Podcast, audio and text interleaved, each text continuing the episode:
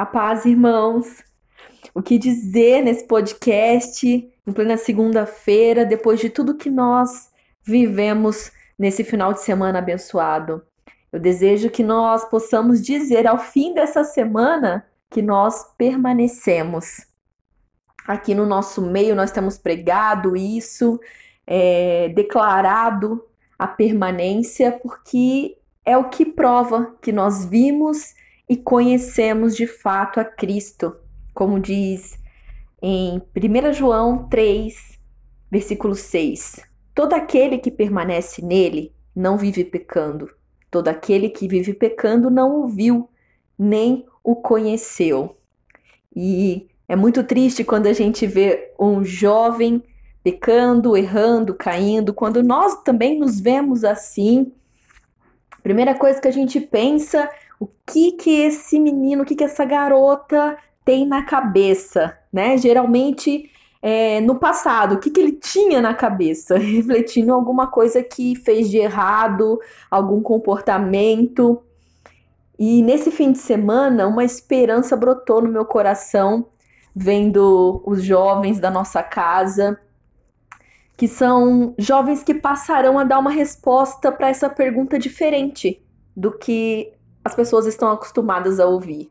O que, que esse jovem tem na cabeça para passar um fim de semana na casa do Senhor, em oração, junto com uma, outras pessoas aprendendo, lendo, que eles ouçam que esse jovem tem uma esperança viva, que não vai morrer no dia a dia da sua semana, que eles têm a eternidade diante dos olhos, que a boca deles jorra água da vida, que ele não tem, sabe, comichão nos ouvidos quando é exortado, que impede ele de ser exortado. Eles não estão com os olhos vendados. E mais do que isso, eles têm uma decisão firme dentro deles, que neles o fogo vai permanecer. A cabeça do jovem hoje em dia tem sido alvo de tantos ataques, a gente vê isso o tempo todo, porque o que entra na mente desce para o nosso coração e dali ou vai vazar, contaminando, ou vai fluir, vivificando. E também vai comandar as nossas ações, o nosso corpo. E a estratégia do mundo é sujar o quanto for possível. E de forma assim imperceptível Parece que é isso que vigora nos nossos dias, nessa geração. Fazer com que o jovem viva em função de algo que vai passar. Então, pensando na nossa semana, pensando na sua semana, em tudo que você deseja e vai construir, está construindo, o quanto disso, quanto do seu pensamento está só nas coisas do presente. E o quanto ele está na expectativa na volta de Jesus honestamente, irmão, porque isso vai modelar a forma, o modo como as coisas, como você vai se entregar para as coisas. Se você é alguém que espera, que aguarda a volta de Jesus, você vai se entregar diariamente ao arrependimento, à santificação, ao perdão, à oração, o que fizer parte da preparação para a volta dele. Vai fazer muita diferença na sua semana a escolha que você faz agora de quem você vai ouvir, quem você vai amar, de qual fonte você vai desfrutar. Nós temos na palavra um homem chamado Demas, que ele amou o presente século e ele abandonou a Paulo. Lembram? Ali ele estava abandonando muito mais que a Paulo. Mas reparem, ele estava amando. Algo era alvo do seu amor. Algo tinha a sua atenção, a sua dedicação, os seus pensamentos. Jovem, não se engane, o presente século vai tentar reaver o seu foco, vai tentar reaver o seu coração, o seu amor de todas as formas. Vai tentar abortar o seu chamado, adoecer seus relacionamentos.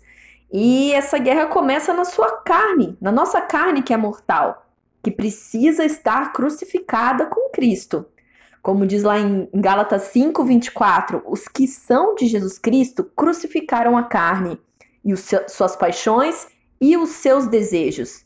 E diz mais ainda: não nos deixemos possuir também de vanglória, provocando-nos aos outros, tendo inveja uns dos outros.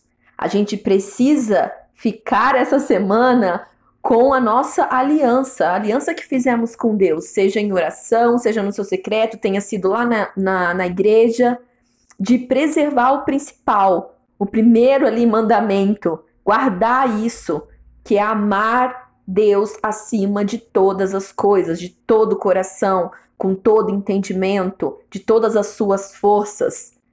Esperar a volta de Jesus Cristo, sendo fiel nesse mundo, vai exigir de você todas as suas forças, todo o seu coração. O engraçado é que diante dessas atitudes impensadas, não refletidas, que a gente se encontra, poxa, onde é que eu estava com a cabeça para fazer algo assim? A gente vai na nossa lista assim do que podia, que não podia ter feito, que eu deveria ter feito. Só que antes da ação tem o abandono desse desse amor, desse primeiro mandamento que não foi guardado. E lá em 1 João, onde a gente leu, diz que todo aquele que vive pecando, vive no erro, não o viu nem o conheceu. Ou seja, para permanecer, implica que você conheça Cristo, conheça. Se você ouvindo essa palavra percebe o quanto ainda está fixo nas coisas que são visíveis, no agora, em práticas que não glorificam a Deus, nos seus hábitos rotineiros, o convite do Espírito Santo para mim, para você, é só um. É gastar essa semana e a sua vida conhecendo Jesus. Não existe um método para você ter a vida transformada, existe um modo, um estilo de vida digno que Deus quer que vivamos. Um modo fiel, um mood fiel, justo, puro, santo. Então, se nós estamos fugindo de tudo isso, estamos fugindo de Cristo, de conhecê-lo, de sermos transformados de glória em glória, como diz a sua palavra. Conhecê-lo vai nos transformar. E essa transformação inicia pela mente, né? De não sermos, é, como diz aquela expressão, cabeça feita, pelo que ouvimos aqui nesse mundo, pelo presente, por pessoas, por ganância, mas sermos jovens que têm a mente de Cristo, que são de verdade o perfume do conhecimento de Cristo, que exalam isso naturalmente, sem forçar para parecer espiritual, sem acumular palha, mas que conhecem o Deus revelado na face dele, alguém que sabe quem é Deus dificilmente terá a cabeça cheia daquilo que te faz tropeçar. Pelo contrário, sabe que é filho, passa a ter a mente de filho e não mais de órfão, que se compara, que se sente inferior ou superior aos outros, que deseja reconhecimento, aprovação, que agride ao invés de comunicar, que não se contém, que é falta de sabedoria. Mas o filho não é um menino sem entendimento. Na malícia pode ser como uma criança, mas não é inconstante e levado por qualquer vento. Ele respeita o testemunho interior, seja para comprar uma bala ou para expulsar um demônio. Ele vai se desenvolvendo, desenvolvendo a salvação e não está cauterizado, reproduzindo que nem um papagaio o que os outros pensam. Ele sabe que tudo de bom vem do alto, do Pai das luzes, em quem não tem mudança, variação. Isso traz segurança de alguém que sabe o que tem reservado para todos que amam a sua vinda. Ninguém pode mexer nisso. Ao mesmo tempo que essa palavra é um incentivo para gastar a vida conhecendo a Deus, também estou fixando os pregos aqui que já foram colocados. Uh, para outros, eu estou cuidando para que permaneçam com os olhos fixos no céu. Muitas serão as ofertas, as tentações para gente. Não vamos nos distrair. Para outros, ainda, literalmente, é um alerta do Senhor dizendo: tira da cabeça os caminhos de morte que aos seus olhos parecem bons. A Bíblia alerta para tempos como esses, que coisas espantosas aconteceriam. Seja qual for a sua faixa etária, a perversidade está se agravando num nível em que falsidade, mentira, rebeldia, fraude, tra traição, extorsão, todo tipo de devassidão só avança. Palavras torpes que a gente ouve que tem poder corrosivo, irmãos. E esses aspectos estão todos relacionados àquilo que é anticristo, antieterno, contrário à verdade, que nega a verdade. Então não se engane, a outra estratégia do adversário é trazer isso muito bem embalado para que você morra de amores.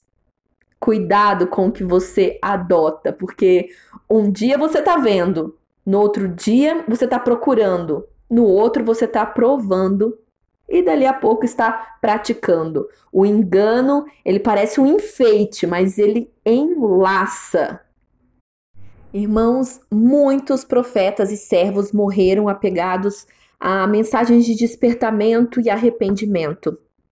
Não foi à toa, essa mensagem chegou até nós, glória a Deus por isso, que a gente viva com ela na mente, no coração o tempo todo e veremos se o nosso entorno não vai ser afetado por isso. Se há um despertamento para nós essa semana, esses dias, é sujeitarmos a Deus e resistirmos ao diabo. Que toda a pureza domine o nosso pensamento e que ninguém, nada nesse mundo, nada no presente, no porvir, seja capaz de roubar a nossa coroa.